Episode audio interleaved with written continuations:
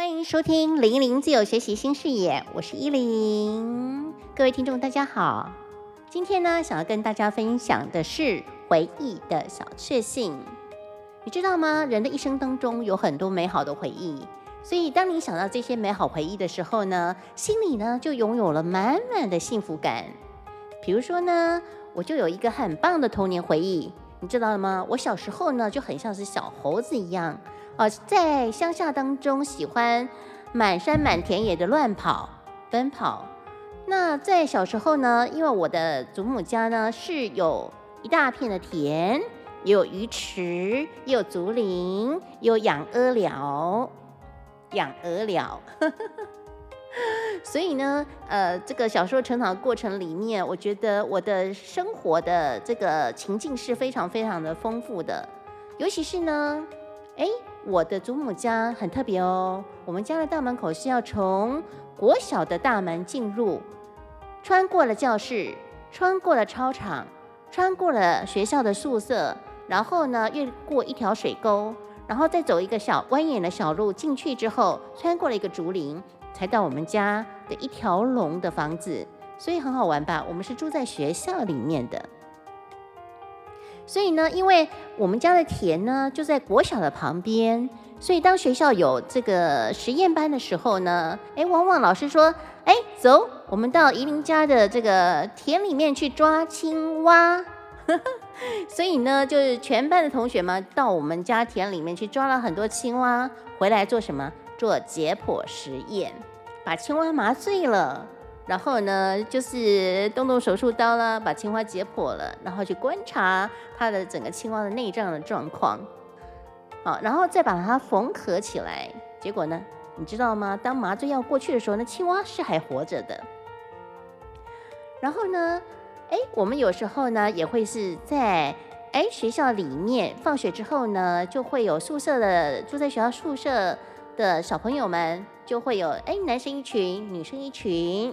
那我当然是女生的一个大姐大喽，那我弟弟呢是男生的大哥大，所以呢，我们就是各自一群，然后就发挥很多的创意，在玩很多的游戏。那当然呢，过去的时代里面并没有这么多的塑胶玩具，所以我们的一个创意的一个玩游戏的方法都是取之于大自然的，甚至呢，我们会发展很多呃不同的一个人际的游戏的模式。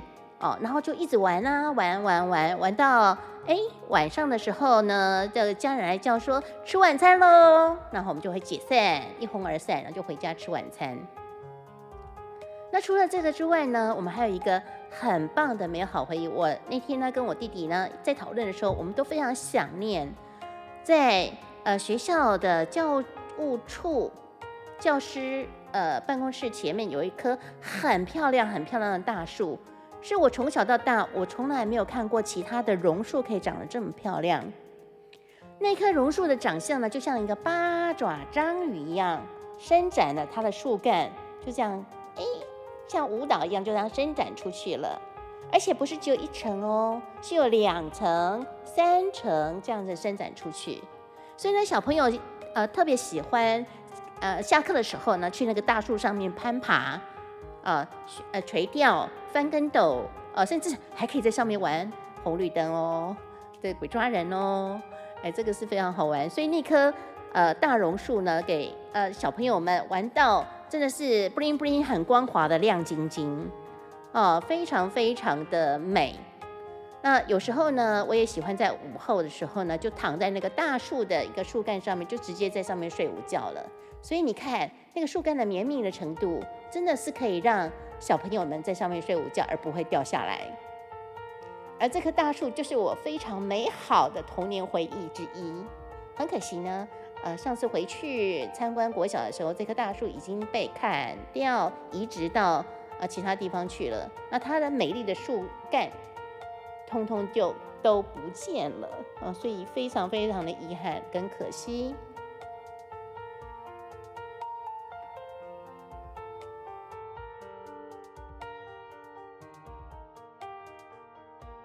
你是否跟我一样有这么好的童年回忆呢？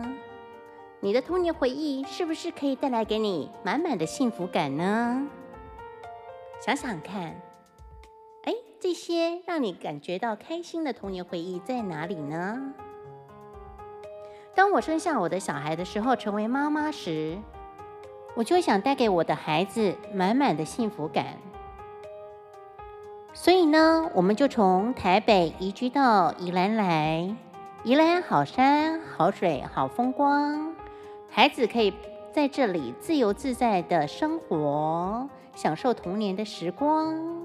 不管上山下海，或是满地田园到处乱跑去探索、去探险，或者是到海边去冲浪等等，这些充满了儿时回忆的活动，甚至呢，他们还会骑车驰骋。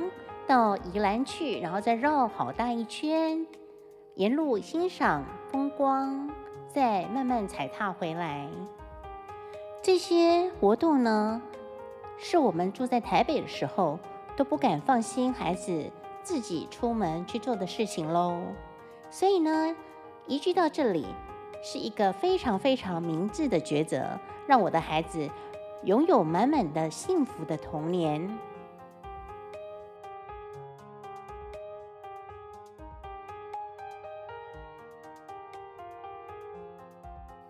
接下来呢，要分享给各位的是陈延君的作品哦。他毕业于和平高中，现在就读国立台北教育大学艺术与造型学系。小时候呢，是在南投乡下长大的，除了艺术之外，也喜欢自然和动物哦。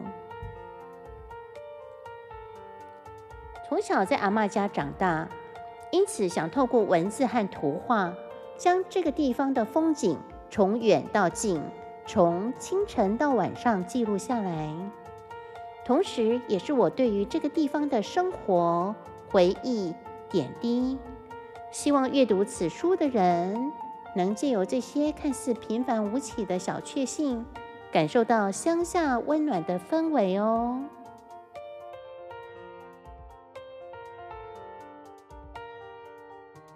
山，鹿谷乡位于南头的山上，走到室外就能够看见一座座的山。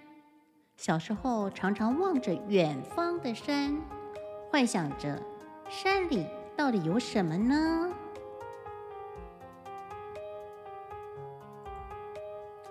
溪流，早上去采仔溪健走是当地人的乐趣之一哦。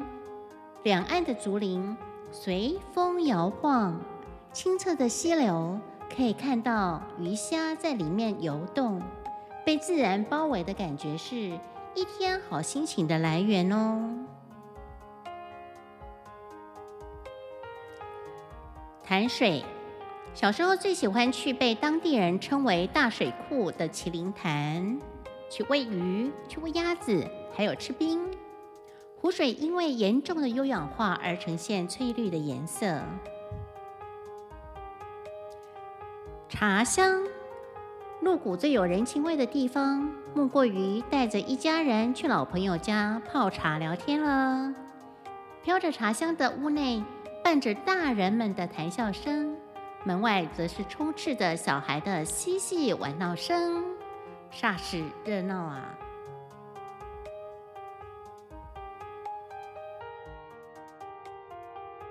菜园，阿妈的菜园种满了有机蔬菜。小时候最喜欢在瓢虫季节去菜园抓瓢虫哦，各种品种亮晶晶的瓢虫，在我看来就像是宝石一样哦。饭桌，阿妈总是能够用自家产出的有机蔬菜，做出了一道又一道的料理。每一道都很新鲜、健康又美味。阿妈也很擅长各种腌菜，每餐都能够吃得安心又满足哦。全家人聚在一起吃饭，是再幸福不过的事喽。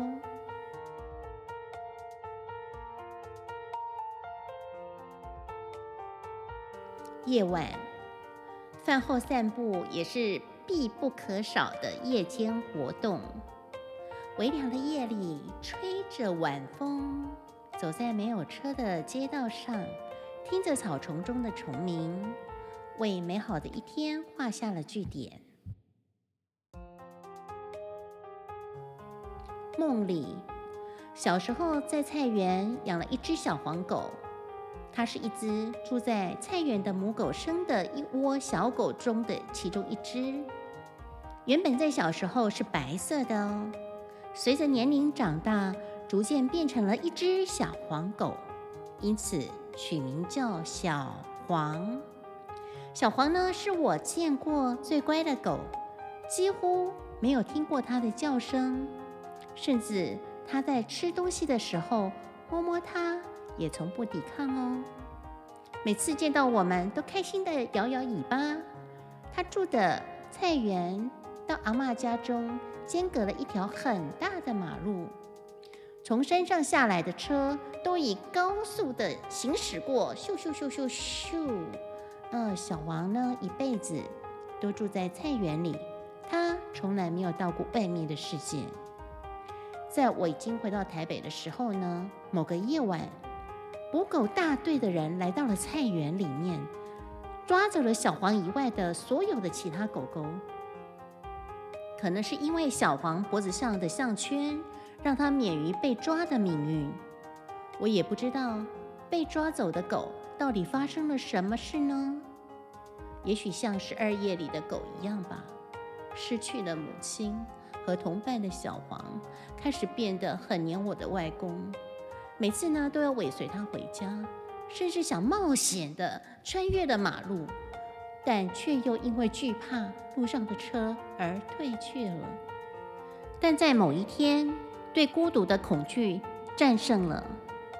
他在阿达阿公不知情的情况之下，战战兢兢的试图的穿越马路，但他最终成了轮下的冤魂了。从此以后啊，我和他只能在梦中相见喽。记，为了制作这本书，我看了很多以前的照片，也和家人一起聊了很多以前的趣事哦。点点滴滴的回忆也涌上了心头，感慨于人口外移和少子化的冲击，乡下人口凋零的速度比都市更加严重了。好在青年回乡和在地文创近年来逐渐受到重视。而台湾各地有非常有特色的在地文化，如何去发扬他们的美，也是我们这一代青年的使命哦。